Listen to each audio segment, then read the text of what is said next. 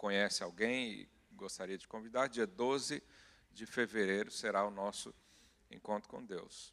No nosso culto de passagem de ano, nós ministramos uma palavra, e eu queria ler com os irmãos essa palavra que foi liberada para nós. Está lá em Amós, capítulo 9, verso 13, onde o Senhor diz que vai acelerar os tempos, acelerar os processos. Eu quero ler isso com os irmãos, para nós.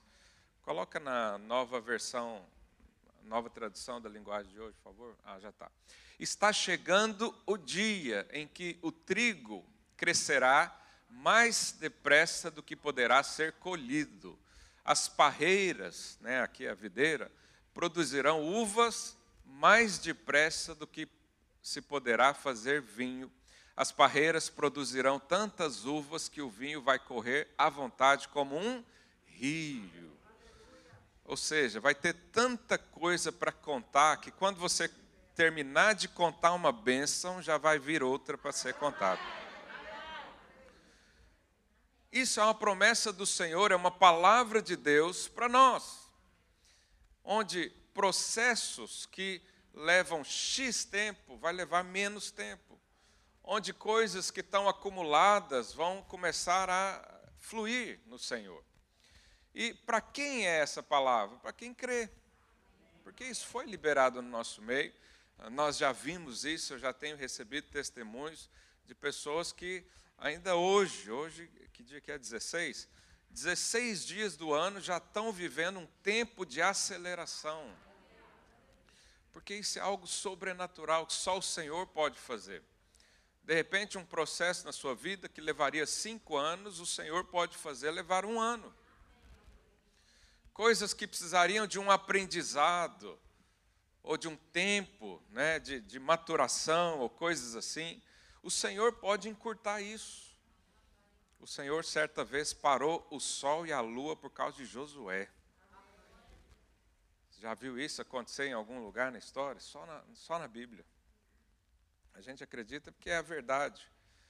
Mas se Deus parou o sol por causa da oração de um homem, que, que não pode fazer também na sua vida? Agora, obviamente, quando nós falamos de aceleração, uh, não estamos aqui a pensar em algo descontrolado ou sem rumo. Você não pode acelerar numa estrada sem ligar os faróis do carro. Uh, você precisa ter a mente clara, você precisa saber, uh, pelo menos, o que, que Deus tem para a sua vida, para orar e crer que isso vai acontecer. Por isso, nós fazemos os alvos eh, todo ano, Ano após, após ano fazemos isso, tiramos o mês de dezembro para orar e pedir ao Senhor, Senhor, qual que é o seu alvo para mim? Então nós temos aqui pelo menos quatro áreas no relacionamento com Deus. O que, que você busca no Senhor? Eu sei que todo domingo você está aqui para receber alguma coisa da parte de Deus, né? e isso realmente nós precisamos disso, mas o que, que eu quero me aprofundar no relacionamento né, com o Senhor? Quais são os dons que você tem buscado? Qual é a experiência né, ah, que você quer no Senhor? Não basta dizer eu quero crescer em Deus. O que é crescer em Deus? Isso é algo muito genérico. É às vezes imensurável. O que é crescer em Deus? Né? Depois, quando chegar dezembro desse ano, você vai poder olhar para trás e, e, e avaliar o que que diz que você cresceu em Deus. Então a gente precisa de alvos muito claros para nós. Então temos o nosso relacionamento com Deus, depois a nossa família. Quantos aqui querem que a sua família cresça e seja edificada dia após dia? Melhorias no seu casamento, no seu relacionamento entre pais e filhos, né? multiplicação na família, né? eram dois, depois fica três, depois quatro, cinco, né? Alguns chegam até nossa estatura, seis, outros ultrapassam, glória a Deus. Ah, e depois também tem os seus alvos profissionais e o seu ministério, a sua célula, né, a obra que você faz para o Senhor. Então, para eu ser acelerado, e, e na verdade essa palavra uh, não, não significa que você vai acelerar a, a si mesmo, mas é como se você entrasse numa correnteza, numa corrente marítima, onde você fosse impulsionado. É assim que o Espírito Santo faz a nossa vida, ele nos impulsiona Quando Ele não nos puxa, Ele empurra, mas no mesmo lugar você não fica. Mas é necessário você se entregar ao Senhor para isso. O Senhor não vai obrigar você a ter um ano de aceleração. É necessário você dizer: essa palavra é para mim, eu creio na minha vida, vai acontecer isso. Eu verei a aceleração na minha vida, eu verei a minha vida crescer em todas as áreas, a vida profissional, a vida financeira, a vida familiar. Eu quero isso. Quantos creem nisso? Amém. Aleluia. Então nós precisamos ter essa mente clara, objetivos bem estabelecidos, né? e, e saber que Deus quer nos abençoar, isso é o principal da vida cristã. Quem não tem essa consciência do amor de Deus, né, de que o Senhor faz coisas por você simplesmente porque Ele te ama, não consegue desfrutar de uma vida cristã feliz, em abundância, porque você vai estar sempre medindo o seu esforço, sempre querendo calcular os resultados da, do que você fez para que Deus pudesse fazer algo ao seu respeito. Mas na vida cristã eh, começa ao contrário. Deus fez tudo já por você antes de você olhar para Ele. Por isso que a Bíblia diz que Deus prova o seu amor pelo fato de ter Cristo morrido na cruz antes, quando você era ímpio. Quando você não estava nem aí para Deus, Ele já deu tudo para você. Por que, que agora ele vai requerer um monte de coisas? Esse é o pensamento da nova aliança. Quando nós estamos na, nossa, na nova aliança, nós aprendemos a receber, aprendemos a desfrutar. Essa é a graça do Senhor, é o favor imerecido. Ou seja, eu e você não poderíamos alcançar por vias próprias, pelo nosso próprio esforço. Porque se eu e você pudéssemos nos aperfeiçoar a nós mesmos, pudéssemos santificar a nós mesmos, Jesus teria morrido em vão na cruz. Mas porque o Senhor Jesus veio no seu lugar, eu e você agora estamos aptos a ser a pessoa mais abençoada da face da terra. Então, sim, o Senhor pode nos abençoar, sim, Ele quer nos abençoar. Sim, a pista está livre para você acelerar. Mas se você ainda vive na lei, vive ainda na, no mérito, ou seja, eu preciso fazer alguma coisa para depois Deus fazer, talvez a sua pista ainda está cheia de obstáculos. Fala para o seu irmão, esse ano é um tempo de acelerar. A pista está livre para você. Fala aí para o seu irmão, a pista está livre. Pode acelerar. Aleluia. Lá em Romanos 5:1, olha o que a Bíblia diz, Romanos 5:1. Pode ser a versão RA. Justificados, pois, mediante a fé, temos o que com Deus? Paz. Tem coisa melhor do que ouvir isso. Deus está em paz com você. O que, que pode impedir? Nada. Se Deus está em paz comigo, e as bênçãos e as promessas são verdadeiras porque Ele é fiel à Sua própria palavra e não depende de mim e de você, eu posso então crer livremente. Eu posso prever que coisas boas acontecerão na minha vida. Eu posso desfrutar de um ano de aceleração, onde realmente eu não vou conseguir colher os frutos tão rápidos quanto são. Fala para o seu vizinho, Deus está em paz com você. Então nós precisamos dessa paz, que é o favor de Deus, precisamos dessa convicção. Se você não teve ainda, não é? talvez você é novo aqui, ah, permaneça mais um tempo, que a gente fala disso quase todo domingo, para reforçar na nossa mente. Então nós precisamos alinhar a nossa direção, porque quando o Senhor nos acelerar, né, nós então vamos acertar o alvo. Deus não vai acelerar alguém que está num rumo contrário a Ele. Entende isso? É, isso é tão óbvio. Se você está num caminho diferente, e houve, houve na, na palavra de Deus pessoas que aceleraram contra. Um exemplo disso é Jonas. Coloque aí para mim, Jonas é, capítulo 1, do 1 a 3.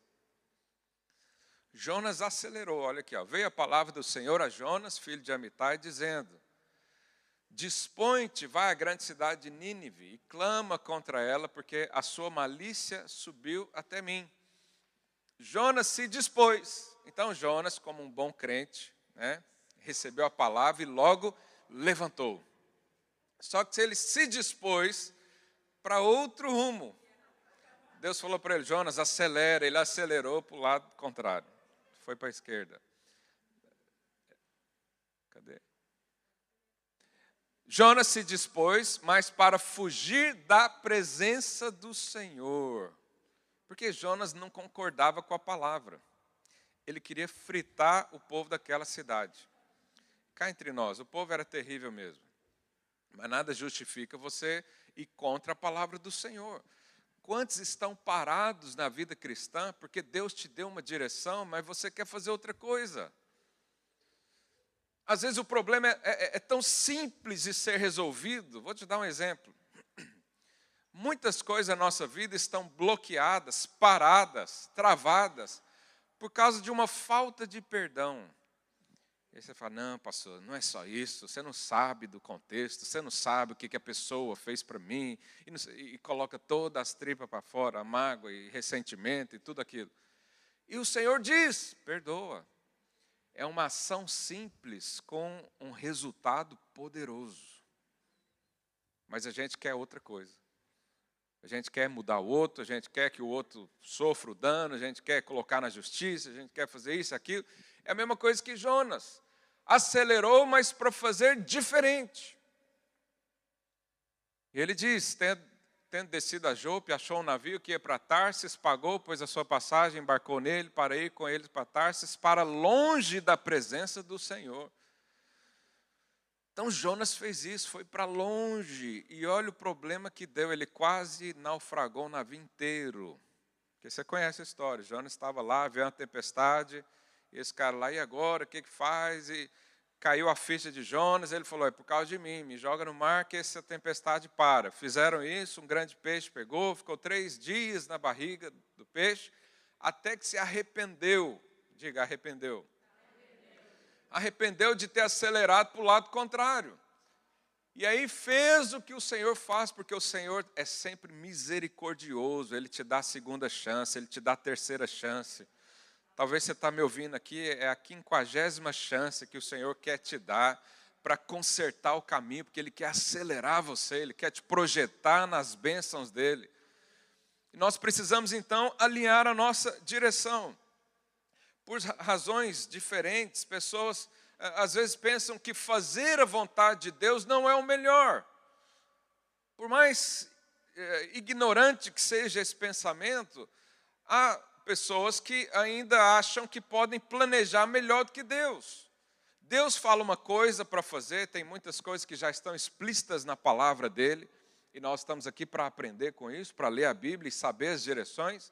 E, e quando há uma direção, às vezes há pessoas que dizem: não, eu vou fazer outra coisa, porque eu ouvi em tal lugar, porque eu ouvi isso, ou porque eu acho. Nós temos que ter muito cuidado com o que eu acho. Deus não precisa do seu acho nem do meu acho. Ele quer que sejamos achados nele, aleluia. Então, fazer a vontade de Deus é sempre a melhor coisa, mas há pessoas que ainda é, é, não acham agradável o que Deus propõe. E Jonas pensava, eu acho melhor fazer outra coisa. Não, esse povo precisa é, perecer mesmo, não vou lá interceder por ninguém, não vou fazer o bem. Irmãos, quando Deus te manda fazer o bem e você não faz, isso é um erro gravíssimo diante do Senhor. Porque isso vai contra a sua própria natureza. Você nasceu para fazer o bem. Quantos creem disso? E quando você não faz, você contraria a si mesmo. A sua própria consciência martela todos os dias na sua vida. Quem é casado tem duas consciências, né? a sua e da sua esposa também fala alto no seu ouvido, ou do marido, né? E fazemos coisas terríveis, e as consequências às vezes são terríveis. Colocamos pessoas em perigo que não tem nada a ver com a história. A pessoa está lá sofrendo por, por, sua causa, às vezes é a sua família, às vezes é o pai da família que uh, não responde ao Senhor como deveria, o Senhor chama para fazer tantas coisas, ele não faz, e a família inteira sofre, a esposa às vezes sofre porque não vê esse posicionamento, os filhos perdem a referência de um pai ou de uma mãe que faz algo contra o Senhor, que acelera contra. Hoje mesmo é o dia de fazer alinhamentos na nossa vida. Hoje é o dia de alinhar o nosso propósito com o propósito de Deus e deixar Deus acelerar você. Quantos querem isso? Como é que eu sei que eu estou na direção errada? Normalmente as coisas não fluem naturalmente. Quando a gente faz algo que pensa ser melhor do que Deus, no início parece bom, mas depois só vem problema atrás de problema. E o Senhor não quer isso para nós. Quando nós estamos né, é, desanimados, o que é o desânimo? É a falta de ânimo. Por que, que não tem ânimo? Porque Deus não está na história. Ou a falta de motivação, né? quem está desmotivado. Por que, que não tem motivação? Porque Deus não está na história.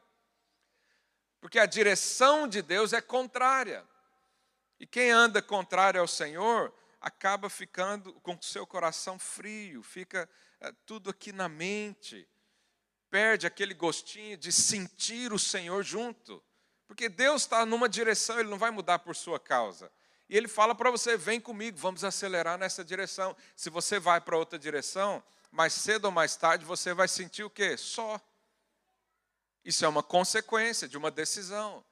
Nós podemos hoje alinhar com o Senhor e andar com o Espírito. Onde o Espírito vai, eu vou. Onde Ele fala para fazer, eu faço. Se Ele manda ir em tal lugar, se eu quero ou não, não olho para isso. Eu simplesmente sigo a voz do Senhor. Porque eu quero uma vida exitosa.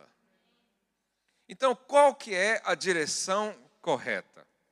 Eu quero ler um texto com os irmãos que nos dá aqui uh, uma série de direções. Está lá em Hebreus, capítulo 12 do 1 ao 3, olha o que diz. Portanto, também nós, visto que temos a rodear-nos tão grande nuvem de testemunhas, desembaraçando-nos de todo o peso e do pecado que tenazmente nos assedia, corramos, diga, corramos. Essa é a palavra para esse ano. Em todas as áreas da sua vida você vai correr. Aleluia. Corramos com perseverança a carreira que nos está proposta olhando firmemente para o Autor e Consumador da fé, Jesus, o qual, em troca da alegria que lhe estava proposta, suportou a cruz, não fazendo caso da ignomínia, está sentado à destra do trono de Deus. Verso 3. Considerai, pois, atentamente aquele que suportou tamanha posição, oposição dos pecadores contra si mesmo, para que não vos fatigueis desmaiando em vossa alma. Como é que está a sua alma aí? Está desmaiada ou está firme no Senhor? Então, aqui há uma série de direções para nós alinharmos a nossa vida com Deus. Quantos querem ouvir isso? Então, a primeira coisa que o texto diz é: desembaraçando de todo peso e pecado. O que é desembaraçar?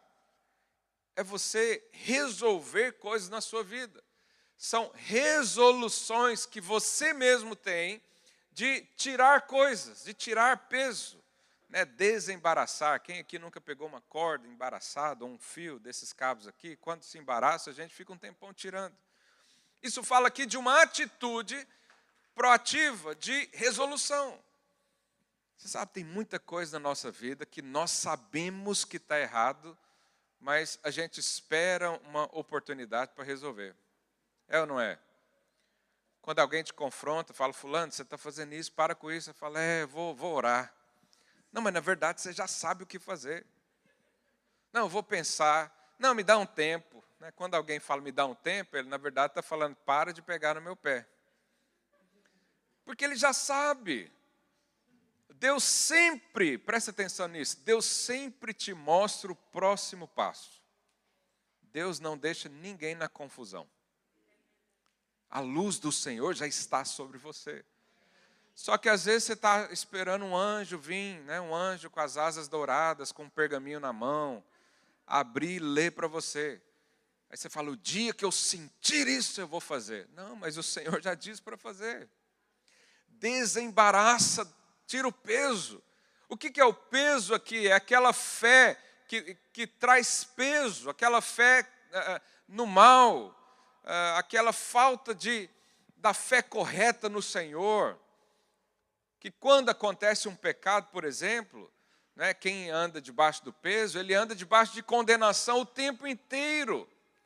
Ele está o tempo inteiro medindo a si mesmo, ele está o tempo inteiro criando demandas entre ele e Deus. Isso aqui é uma fé errada. Isso pode nos levar a peso. Fala aí para o seu vizinho, se livra do peso. Muitos irmãos têm fé na punição de Deus, fé no castigo de Deus, fé na rejeição de Deus. Eles não conseguem buscar o Senhor, eles estão frios por dentro, porque acham que Deus virou as costas para ele. Isso é um tipo de fé. E há muitos que ainda usam a palavra de Deus para afirmar tais coisas. A fé de que o Espírito Santo não vem mais na sua vida. Isso tudo aqui é peso, nós precisamos tirar isso de nós. Nós precisamos dizer hoje: a, a, as portas do, do trono da graça estão abertas diante de mim. O acesso ao Pai está livre, porque Jesus fez isso. O véu foi rasgado, ninguém costurou o véu de novo. Tem uma música que fala isso, interessante. Ninguém costura o véu. E aí desembaraçar de todo o peso e também do pecado. Porque você sabe, para o crente, o pecado é opcional. Você peca porque quer. Ninguém aqui é escravo do pecado, porque o Senhor afirma que nós não seríamos mais escravos do pecado. A gente faz por quê? Porque tem hábitos, porque quer, porque a carne gosta, porque é bom. Né? E um tempo atrás eu, eu falei sobre a ira, né? E falei, olha, ficar nervoso e mal-humorado é opcional. E alguém falou, não, pastor, não é não. É opcional. Vamos imaginar que você está no trânsito, conduzir seu carro. Aí já é um dia complicado, porque você acordou atrasado. Né? Você acordou atrasado, chegou lá, tomou uma bronca do chefe, aí é, recebeu uma notícia triste lá e está voltando para casa cansado, e chega alguém e você não fez nada, e chega alguém e dá aquela buzinada assim de, de cinco segundos para você. Como é que você fica? Você sorri para a pessoa? Hã? Fica irado. E a sua vontade é descer do carro e ir lá tirar satisfação. Por que, que buzinou para mim? Orar, né, com imposição de mãos assim na região do pescoço. E aí, vamos dizer que você não controla a emoção e desce do carro, parou ali em frente, desce do carro e chega lá. Quem que está lá atrás? O seu pastor. Ele estava brincando com você. Hã? Irmãos, eu não faço isso, mas vamos imaginar que eu fiz que, que você faz na hora?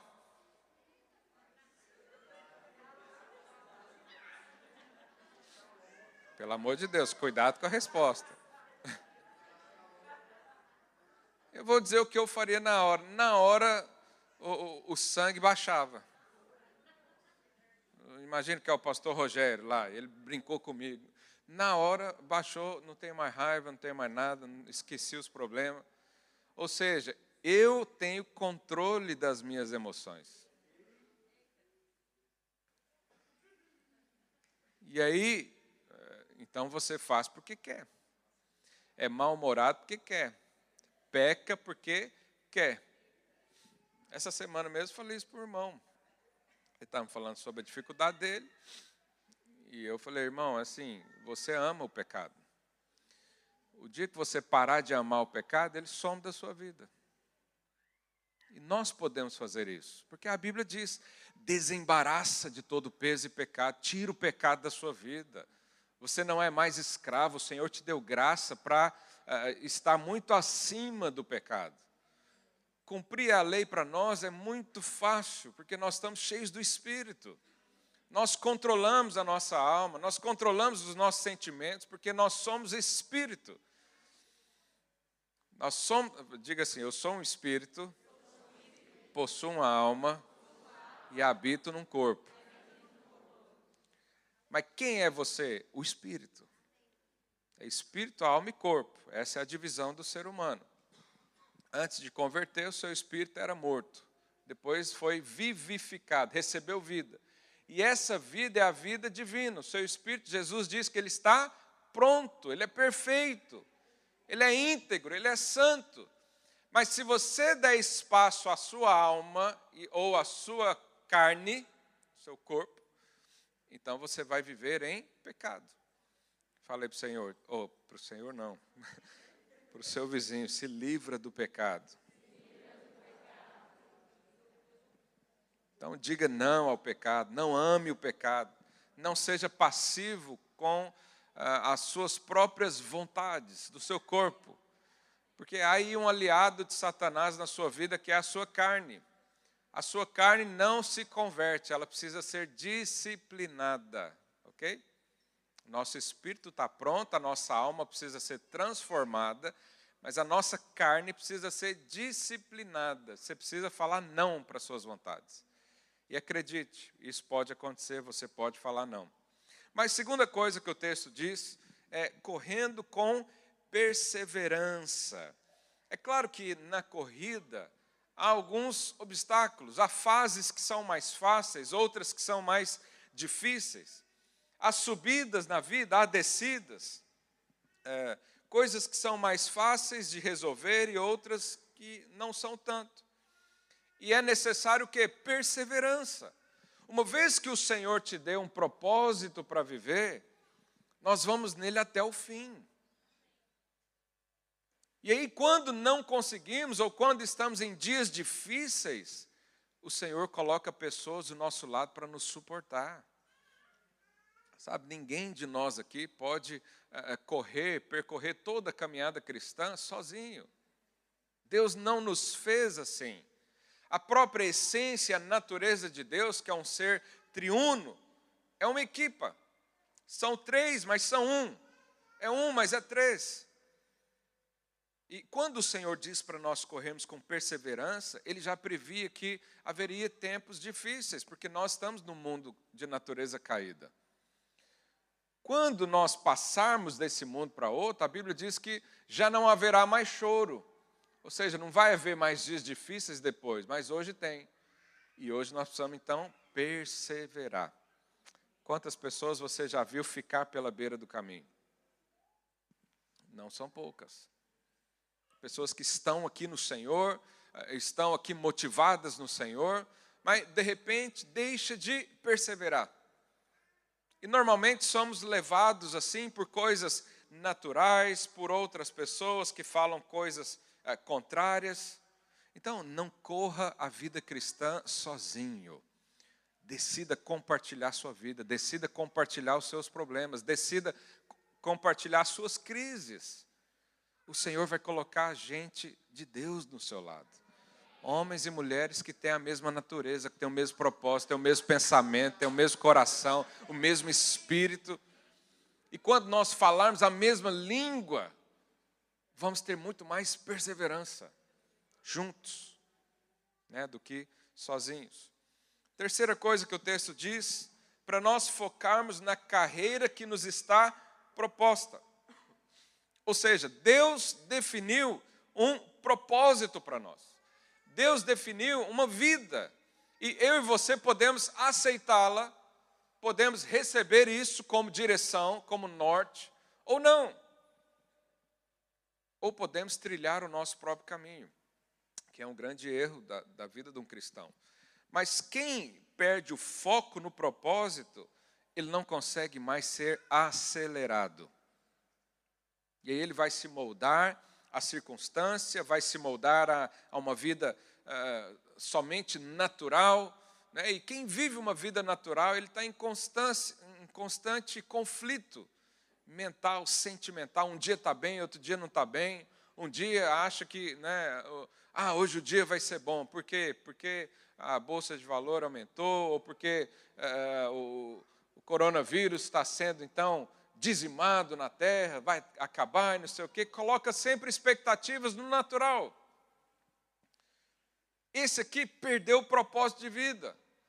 Quando você decide coisas na sua vida pensando no natural, você corre o sério de risco de sair do propósito de Deus. Como eu disse há pouco, nós somos seres espirituais.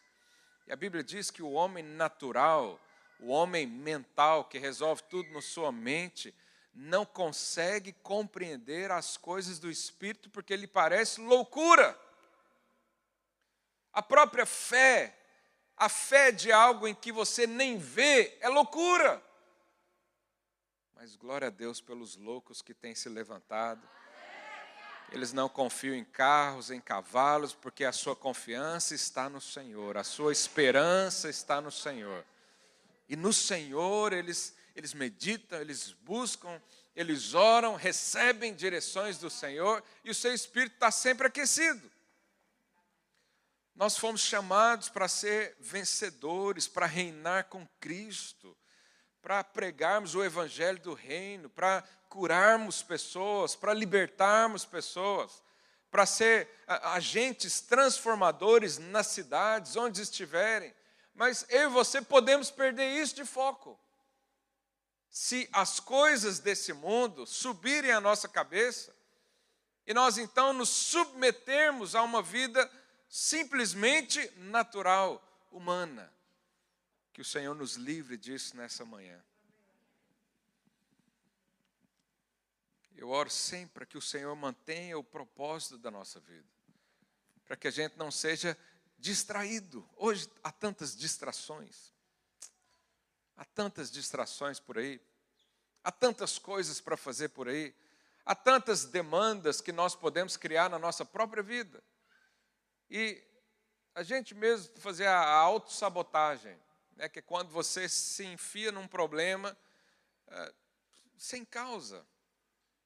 Como é que a gente resolve essa questão do propósito? Nós precisamos orar ao Senhor, nós precisamos ter tempo com Deus, nós precisamos ouvir o Espírito falar conosco. Nós precisamos de uh, pelo menos um momento da nossa semana para parar tudo, né? se não diariamente. Nós nós podemos fazer isso diariamente. Para tudo e vai ouvir o Senhor. Vai orar, nem que seja 15 minutos. Se você não tem o hábito de fazer isso, começa com 10 minutos diariamente. 10 minutos, desliga isso aqui, que é uma das maiores distrações que tem hoje, e vai ouvir de Deus. Vai ouvir o seu propósito, vai deixar Deus falar. Vai perguntar para o Senhor: Senhor, esse, esse lugar que eu estou entrando é do Senhor. Eu quero alinhar essa pessoa com quem eu estou me relacionando é do Senhor, eu preciso alinhar com isso. Deus, esse sonho que está na minha mente, esse desejo, essa vontade que eu tenho de fazer tal coisa, é do Senhor. Conversa e ouve. Se você fizer isso, nunca você vai sair da carreira que o Senhor te propôs. A carreira nos está proposta. O Senhor já mostrou para nós. Ele quer que eu e você sejamos como Cristo. E a cada dia Ele mesmo garante a sua transformação. Não é você mesmo que vai acordar e vai falar, hoje o que eu vou fazer para ser mais como Cristo. Não, o Espírito Santo vai colocar coisas no seu coração, na sua mente. Você pode até achar que é um pensamento seu, mas a Bíblia diz que aquele que se une ao Senhor é um só espírito com Ele. Então, até o seu próprio pensamento pode ser voz de Deus na sua vida. Quantos creem nisso? Eu, quando eu tenho uma boa ideia, na hora eu já dou crédito a Deus. Porque a gente tem a tendência de achar que é a gente. Uma vez, o irmão orou para Deus. Eu, eu, sempre faço isso. Quando eu vou num lugar é, que é complicado estacionar o carro, eu oro antes. Essa semana mesmo, nós fomos lá ao contabilista, eu e o pastor Luiz. Aí, antes de chegar lá, eu falei: Deus, me dá uma vaga bem em frente, porque nós estamos no horário já. Cheguei lá, tinha uma vaga em frente. Aí o pastor Luiz chegou, não tinha nada, deu a volta. Eu falei para ele: olha, o senhor está precisando orar mais. Pede a vaga para Deus. Aí o irmãozinho orou, falou: Deus, me dá uma vaga, né? Que seja.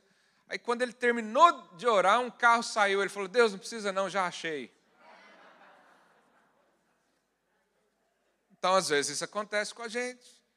Você está orando para o Senhor te dar uma estratégia, aí de repente você pensa em algo mirabolante. Você fala, eu sou demais, olha isso.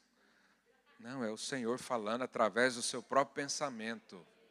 Então, quando vem algo assim, pode saber, porque o Senhor sempre quer falar com você. Deus não tem interesse em deixar você morrer no deserto, não. Ele quer que você viva em Canaã, onde há abundância de suprimentos, de palavra, de bênção, de promessas. E quarta direção que o texto nos dá é olhando firmemente para Jesus, o autor e consumador da fé. A loucura que muitos cometem é, é achar que a aceleração vai ser é, no seu caminho ou no caminho paralelo. Há muitos cristãos que vivem assim, eles, eles têm uma vida, eles têm uma agenda própria, eles têm uma direção, ele tem o seu sonho, o seu objetivo, e Deus anda aqui do lado. E Deus é como se fosse um amuleto de sorte para ele. Ele fala assim: Deus, eu quero casar com essa pessoa, abençoa aí. Deus, eu quero esse emprego aqui, ó, me dá as condições. Deus, eu quero ganhar X, então me, me dá. Então ele tem um caminho paralelo, esse caminho paralelo nunca será no tempo de aceleração do Senhor. Você tem que entrar no caminho de Deus. É falar, Deus, qual é o caminho, qual é a pessoa, qual é a direção, qual é o trabalho, qual é a formação que o Senhor tem para mim. Se Deus se preocupa, né, ouso dizer isso, se Deus se preocupa em dar uma vaga de estacionamento, Ele não pode direcionar a sua vida. Se Deus atende até clamor de, de crianças que não tem nada sério demais na vida para pedir, ainda que muitos fazem pedidos que são excepcionais.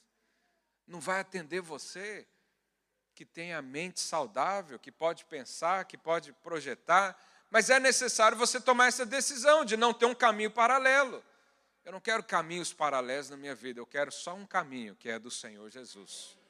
Então eu olho para Ele, eu preciso olhar para Ele todos os dias, eu preciso falar o nome dEle todos os dias da minha vida, eu preciso exaltá-lo na minha vida, eu preciso dar o meu dízimo aqui, minha oferta, para saber que tem um Deus que controla todas as coisas. Eu preciso que Jesus seja o centro da minha vida.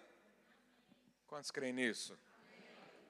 E quando Jesus não é o centro na nossa vida, nós então caímos na frieza. E, e, e, há algo aqui que eu quero ler com os irmãos, essa semana eu estava meditando sobre isso, 2 Coríntios 7, 10, que é quando existe uma frieza da parte de Deus na sua vida. Olha o que ele diz, é, 2 Coríntios 7, 10. Porque a tristeza segundo Deus, olha só, Deus pode colocar uma tristeza aí em você. Mas há uma diferença. Não é uma tristeza igual o mundo causa, causado pelo mal. Ah, porque a tristeza, segundo Deus, produz o quê? Arrependimento. O que é arrependimento? Você ficar chorando o dia inteiro no seu quarto porque fez algo de errado? Não. É você mudar a mente. Arrependimento é nunca mais eu faço tal coisa. Então Deus pode produzir um sentimento de tristeza no seu coração para te atrair para Ele. É como se Deus estivesse fechando as portas tudo, falando, filho, vem para cá. E você diz, não, eu vou sair daqui, eu vou resolver, eu vou fazer. Deixa comigo. E Deus está falando, não, não, não tem como. Eu vou ter que travar algumas coisas aqui. E aí você sente uma tristeza, mas na verdade essa tristeza é o pai falando: vem sentar comigo, vem conversar comigo, vem resolver comigo, eu tenho uma direção melhor para você eu tenho uma vida, eu tenho propósito, eu tenho eh, dons para te dar. Eu sou o Deus da sua vida. Então, essa tristeza, segundo Deus, olha lá, para a salvação, que a ninguém traz pesar. Não é algo que vai trazer peso na sua vida, vai apenas atrair para Ele.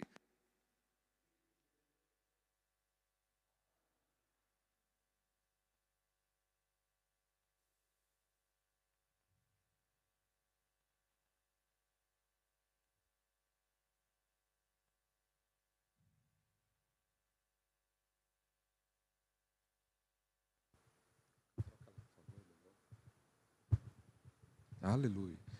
Para que ele continue sendo o centro. Porque ele sabe que o dia que ele deixar de ser o centro da sua vida, você perde o propósito.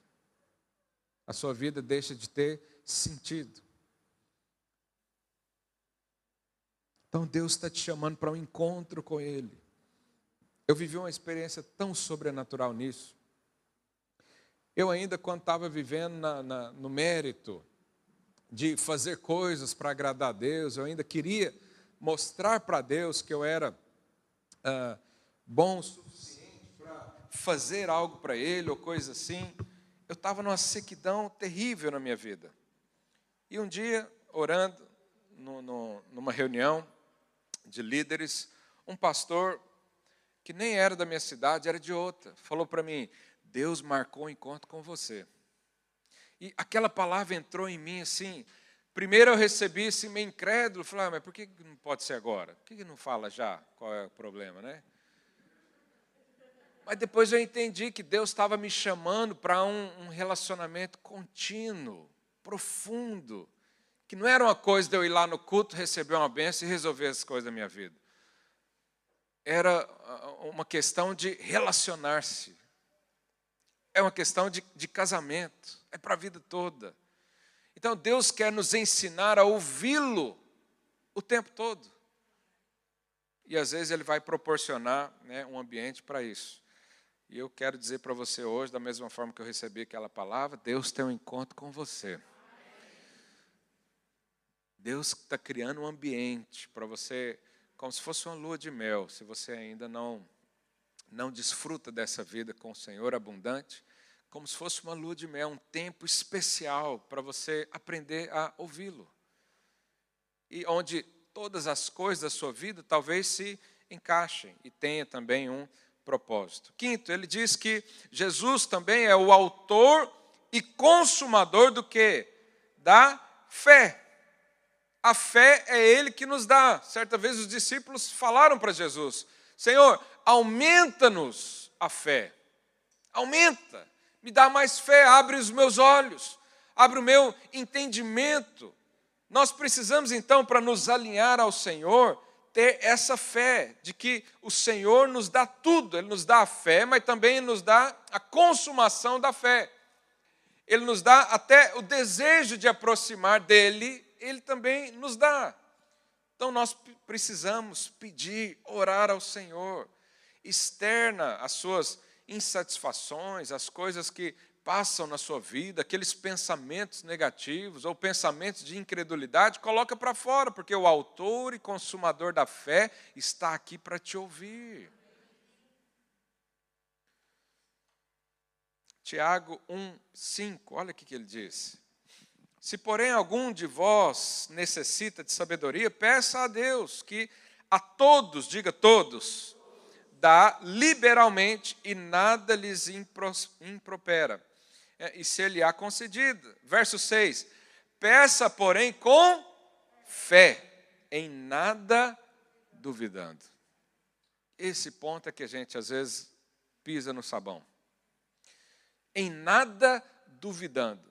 Quando alguém dá uma palavra para você, ou quando você está ali numa célula, numa reunião menor, e alguém fala, alguém tem um pedido de oração, e, e, você já e você tem necessidades, obviamente, porque todos nós temos, mas a necessidade é, é, ela não é maior do que sua fé, porque você pensa, ah, mas eu já orei por isso, ah, mas eu já falei isso na célula, se eu falar de novo, os irmãos vão talvez achar estranho, ah, mas será que Deus vai me dar mesmo? Porque eu já orei tanto sobre isso. Isso tudo é colocando dúvidas. Mas aqui diz: se você quer, peça com fé, sem dúvidas. Decida não ter dúvidas. É, uma coisa que eu faço, eu duvido da dúvida. Se eu vou orar e, e, o inimigo coloca assim, mas você pode receber do Senhor? Isso é uma dúvida. Aí eu ponho outra dúvida em cima da dúvida. Eu falo, mas por que, que eu não posso receber? Fez sentido para você? não ter dúvidas é você enfiar sua cabeça na palavra e dizer: o que a palavra diz é a verdade. A verdade não é o que eu sinto, a verdade não é o que o fulano falou, é o que Deus diz.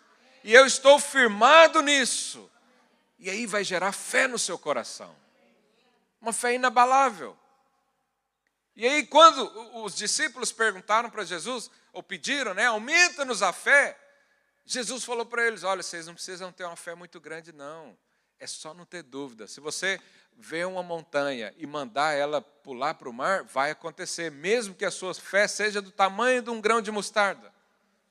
Ou seja, o problema não é aumentar a fé necessariamente, mas é tirar as dúvidas que diminuem a sua fé. Não aceita dúvidas quando se diz da palavra de Deus.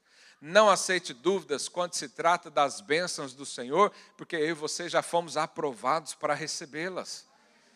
Não aceite dúvidas quando o Senhor te dá uma promessa, ainda que o tempo passe, ainda que as condições parecem impossíveis, mas Deus é o Deus do impossível. No campo possível, Ele é Deus, no campo impossível, Ele também é Deus. E eu continuo sempre filho, e filho amado. Falei para o seu vizinho, eu sou filho amado. O texto também diz: considerando o sofrimento de Cristo por nós. Quando nós meditamos no que Cristo sofreu no nosso lugar, isso também nos alinha com o que Cristo nos deu no seu lugar. Porque você sabe, lá no Calvário foi uma troca. O Senhor pegou tudo que nós merecíamos e nos deu o que ele merece. Eu pergunto para você hoje: o que, que Jesus merece do Pai? Hã? Então significa que você também merece tudo. Mas não é por você, é porque Cristo fez a troca lá na cruz. O que você merecia ficou com Ele. Ele recebeu a punição, ele recebeu a ira de Deus, ele recebeu a condenação. Ele se fez pecado. Ele não era pecador, não cometeu nenhum pecado, mas se fez pecado. Eu e você não éramos justos. Eu e você não éramos santos. E nosso cônjuge sabe muito bem disso. Nossos pais, melhor ainda. Mas não é porque a gente obedeceu que recebemos a justiça. Nós recebemos a justiça através de Cristo. Da mesma forma que ele não se tornou pecador porque pecou, nós não nos tornamos justos porque obedecemos, mas porque ele nos deu. Isso chama o dom da justiça. O dom da justiça é uma bênção, é uma dádiva. Deus te deu. Não é porque você mereceu, não é porque você comprou, não é porque você fez alguma coisa. Então, quando nós entendemos e aceitamos e, e, e colocamos ah, os nossos olhos no sacrifício, é mais fácil receber a bênção do Senhor, porque você valida o sacrifício de Cristo. Você faz valer o que Deus fez com o seu próprio filho. Mas quando você deixa de olhar para isso e quer fazer uma barganha com Deus, e quer uh, fazer algo para o Senhor, e quer mostrar algo para Deus, você invalida o sacrifício de Jesus. Você joga tudo isso fora. Então, em Jesus nós temos paz com o Senhor, em Jesus nós somos abençoados, em Jesus nós somos mais do que vencedores. Por causa de Cristo eu sou filho amado de Deus, isso não pode nunca sair da nossa vida. Nós precisamos ter essa consciência, falar isso todos os dias, reafirmar isso nos cultos, nas células, nas reuniões do discipulado. Tudo é por causa dele. Ele diz: sem mim nada podeis fazer. Sem o Senhor, ninguém pode ter uma vida acelerada. E por último, ele diz para não nos desmaiar em nossa alma. Então, o desmaio na alma é quando você perde o domínio da sua mente.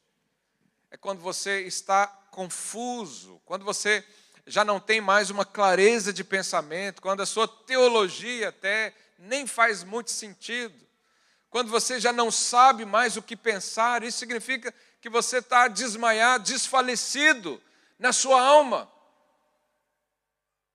Pensamentos né, tomados de dúvida, de incredulidade, condenação, amargura, mas também significa você perder o controle da sua própria vontade.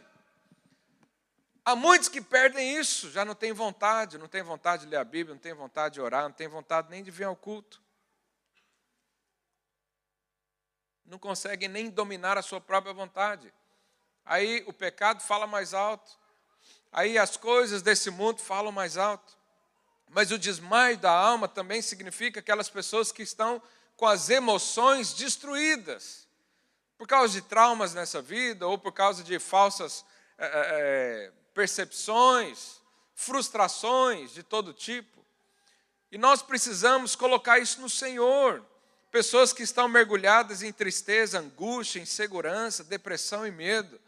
Isso não combina com Deus, nem com os filhos de Deus. Por isso, você pode mandar isso embora. Como diz no início do texto, desembaraçando-nos de todo peso e pecado. Tira isso das suas costas. Rejeita isso na sua vida. Não aceita esses pensamentos dominarem você. Não aceita as vontades da carne ou da alma definirem o que você vai fazer esse ano. Não aceita o dinheiro conduzir sua vida. Mas como então que eu vou viver plenamente essa aceleração de Deus? Eu quero ser, ler um salmo com os irmãos e já encerro com isso. Salmo 40, verso 5. Olha o que diz: São muitas, Senhor, Deus meu, as maravilhas, diga maravilhas, que tens operado em, e também os teus desígnios, diga desígnios, para conosco. Ninguém há que se possa igualar contigo. Eu quisera anunciá-los e deles falar, mas são mais do que se pode contar. Isso aqui é uma vida de alguém que está acelerado no Senhor. Ele fala: são muitas as maravilhas, eu sou muito abençoado. São muitos os desígnios. O que é desígnio? Propósito. São muitos os propósitos que o Senhor me dá são muitos os sonhos que o Senhor me dá, são muitas as impressões que eu tenho no Espírito. São tantas que eu quero anunciar, mas eu, quando eu começo a anunciar, eu já não consigo mais contar. Olha aqui, esse é o caminho de alguém que vence, que fica plenamente, uh, que vive plenamente a aceleração de Deus. Agora, Deus não faz acepção de pessoas. Se fez isso com essa pessoa, pode fazer com você também. Esse ano você pode chegar lá em dezembro e dizer a mesma coisa. São muitas maravilhas de Deus. Esse papel aqui é muito pequeno. Aliás, esse aqui a pessoa nem colocou. É muito pequeno. Eu queria contar para todo mundo, mas é tantas que eu já não consigo mais contar. Eu já esqueço até das bênçãos que o Senhor me dá. Eu já esqueci o tanto que o Senhor me deu propósitos, me deu é, prazeres em, em estar no Senhor, abençoou a minha família, abençoou a minha casa, abençoou o meu trabalho, é tanta coisa. Uma vida cheia de maravilhas. Nós queremos abrir os nossos olhos para isso. Você precisa abrir os olhos para as maravilhas do Senhor. Você precisa enxergar os caminhos do Senhor à sua volta. Mas se você começa a olhar no sentido natural das coisas, se você começa a procurar erros, em, primeiro em si mesmo, depois nas pessoas, depois nas instituições, no governo e não sei o quê, você não vai perceber as maravilhas de Deus. Quem percebe as maravilhas de Deus é quem coloca Cristo como centro da vida, e ele só vê Cristo em tudo. Ele vê Cristo em todos os lugares, ele está ali no casamento, ele vê Cristo e desfruta. Ele está ali com seus filhos e vê Cristo e desfruta. Ele está ali no seu negócio, ele vê Cristo lá. Esses aí não são pessoas negacionistas de problema. Aliás, o pastor Heine até pregou aqui semana passada sobre resolver problemas. A gente não vai negar que tem problema, mas eu vou olhar muito mais a bênção, as coisas positivas que o Senhor me deu, do que os problemas da vida. Os problemas são apenas para eu pular, para fortalecer minha perna, minha fé, para me dar perseverança, para me impulsionar a coisas mais elevadas. Os problemas só servem para isso. Mas se o problema paralisa a sua vida, você precisa tomar uma atitude hoje. Porque o problema nem é o problema em si, mas é a, a falta de observar as maravilhas de Deus. Existe uma paz quando você crê que o Senhor gasta tempo pensando em você. Eu sempre penso isso, que o Senhor está planejando algo para mim, o Senhor está planejando alguma coisa para mim hoje. Essa semana vou receber alguma coisa, porque Deus tem os seus desígnios para mim. São muitos, não posso contar o quão abençoado sou. Você precisa declarar isso. Então não, não ponha limites segundo o que o mundo faz. Às vezes você quer ser um empreendedor, mas o mundo diz não pode, não, não consegue, não tem dinheiro, não tem experiência, não tem espaço, está saturado o mercado, não sei o quê. E você limita-se. Mas o Senhor está colocando um desejo no seu coração de acelerar, de crescimento. E quando você olha para o propósito, você avança. Mas quando você olha para os problemas, você para. E o que, que você vai fazer mais um ano da sua vida? 2022 vai ser o ano de ver as maravilhas do Senhor, os propósitos do Senhor, ou vai ser mais um ano de sobrevivência na sua vida? Nós podemos decidir isso. Hoje nós podemos decidir isso. Sabe, o Senhor tem para nós uma vida eh, cheia de testemunhos para contar. Se você passa uma semana sem contar um testemunho, tem algo errado aí. Se você vai lá na cela e não tem nada para falar, tem algo errado aí, você está sendo roubado. Porque são muitos as maravilhas, o cuidado, o amor, a graça e o favor derramado a seu respeito. O sangue de Jesus foi muito caro para você viver uma vida agora desperdiçada. Agora, o que, que depende de nós? E aí eu encerro minha palavra com isso. O que, que depende de nós? Crermos. Depende da gente crer. Depende da gente olhar e falar: o Senhor tem algo melhor para minha família. Depende de você dizer: os dons espirituais estão disponíveis para mim, o Senhor fez para mim. E Ele não tem medo de gastar, não. Se Ele der para mim, não significa que o outro vai ficar sem, não. Deus, é, Ele é onipotente. Ele preparou coisas para você. Nós precisamos acreditar de todo o nosso coração e nos render a isso. E dizer: esse ano vai ser diferente na minha vida. Esse ano eu vou depender totalmente dEle. Esse ano eu vou largar as rédeas da minha vida, eu vou largar o controle da minha vida, o comando da minha vida agora está nas mãos do Senhor. O Senhor vai me acelerar, o Senhor vai me projetar, o Senhor vai me dar sonhos, estratégias, Ele vai me dar o sonho, vai me dar o recurso, o tempo, a experiência, Ele vai me dar tudo. Por quê? Porque Ele é o meu Senhor. E tudo será para a honra e glória dEle. Deus não divide glória com ninguém. Às vezes Deus está resistindo você por causa da soberba. O que é a soberba? É achar que você pode fazer. E Deus resiste isso porque porque Ele não divide a glória com ninguém. Ele quer que você saiba que foi Ele que fez. Ele quer que o mundo saiba que Ele te abençoou.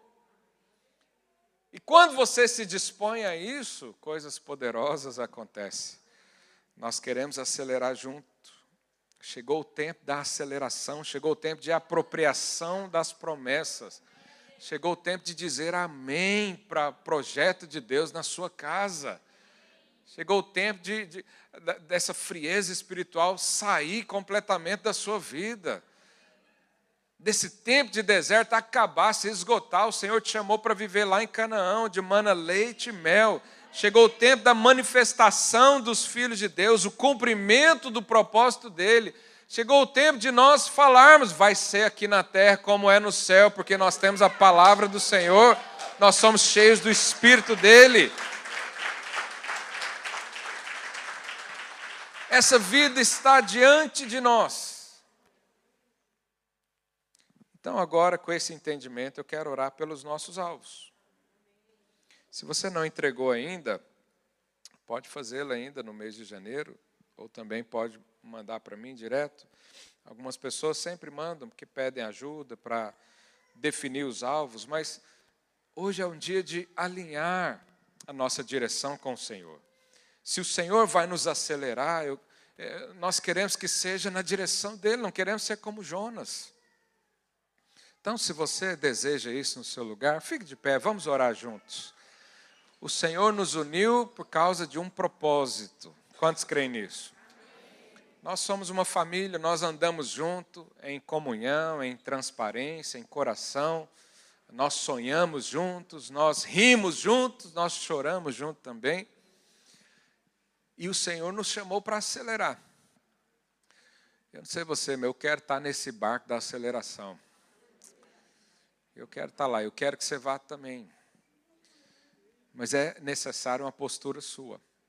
É necessário você crer, é necessário você projetar, é necessário você orar e falar: Deus, quais são os alvos? Ainda há tempo de fazer isso, estamos no início agora do mês. Qual é o projeto que o Senhor tem para mim? Qual é a maravilha que o Senhor tem para minha família esse ano? Qual que é o desígnio que o Senhor tem para o meu trabalho esse ano? Qual que é o Senhor? Deus, qual que é a sua expectativa para mim? Eu quero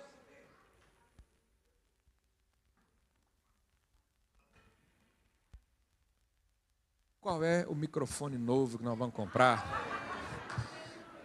Não, mas o problema não é o microfone, é a pilha, né? Qual é a energia que o Senhor vai dar para você esse ano? Eu quero estar junto com você nisso. Quero que você use da estrutura que nós temos, da liderança que nós temos, dos pastores, os discipuladores, os líderes de céu. Nós não queremos deixar ninguém para trás. Eu quero chegar a dezembro desse ano e ouvir de todos aqui, como o salmista diz: são muitas, pastor, não posso contar tantas. Vai ter fila aqui para dar o testemunho. Eu quero ver isso na sua vida. Isso acontece em muitos irmãos que creem. Mas às vezes você ainda está assim, no posicionamento, como se Deus quiser, Ele me abençoa. Não é muito assim que funciona. Jesus falou para a gente ser como criança. Quantas vezes a criança pede um presente? Lá em casa, todos os dias que eu vou buscar os meninos na escola, meu filho fala: cadê o presente? Ele não cansa eu combinei com ele que ele ia ficar um ano sem pedir presente. Mas ontem já estava pedindo de novo. Jesus falou: você tem que ser igual uma criança. Pede. Ah, pastor, mas ontem não foi bom, não respondi bem. Pede assim mesmo. Seja como uma criança. Criança tem uma memória fantástica, mas para os erros dela, ela esquece rapidinho. O Senhor está aqui para te dar uma vida abundante. Ele não quer que você seja ganancioso, que você ame o dinheiro, as riquezas, nada disso. Mas Ele tem isso para você. Ele, Jesus tem uma família perfeita e Ele nos incluiu nela. E para viver essa perfeição, nós precisamos entrar nesse caminho dele, deixar Ele conduzir todas as coisas. Vamos orar, ora aí no seu lugar, quero ouvir a sua voz. Fala, Deus, qual é o teu propósito para mim? Qual que é os teus, quais são os teus planos que o Senhor tem para minha vida? Pai, nos dá sonhos, nos dá, Deus, uma visão aberta, uma mente clara nessa manhã.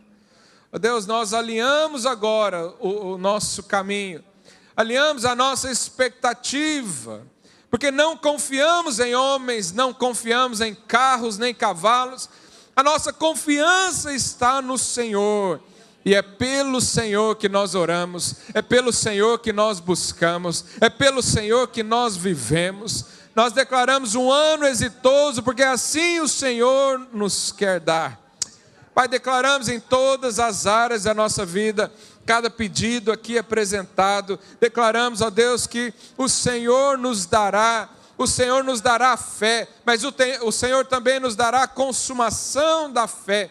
O Senhor nos dará os desejos corretos, a vontade correta, a mente correta, porque o Senhor é por nós. E assim nós cremos. Cremos na bênção do Senhor para nossa casa. Nós declaramos que a nossa casa será um ambiente feliz declaramos que desfrutaremos da nossa família, desfrutaremos no casamento, desfrutaremos com os nossos irmãos, com os parentes, porque o Senhor assim quer. Nós declaramos, ó Pai, no nosso trabalho, eu quero declarar portas abertas, ó Deus, para alvos profissionais, aqueles irmãos que estão empreendendo, nós declaramos estratégias sobrenaturais virão nesses dias Percepções sobrenaturais virão nesses dias. Ninguém perceberá, mas aqueles que têm os ouvidos abertos, esses verão a direção, verão a direção, verão o ensinamento, verão o Espírito chamarem, em nome do Senhor Jesus. Nós declaramos que tudo podemos, porque o Senhor nos fortalece, em nome de Jesus. Aleluia. Aleluia.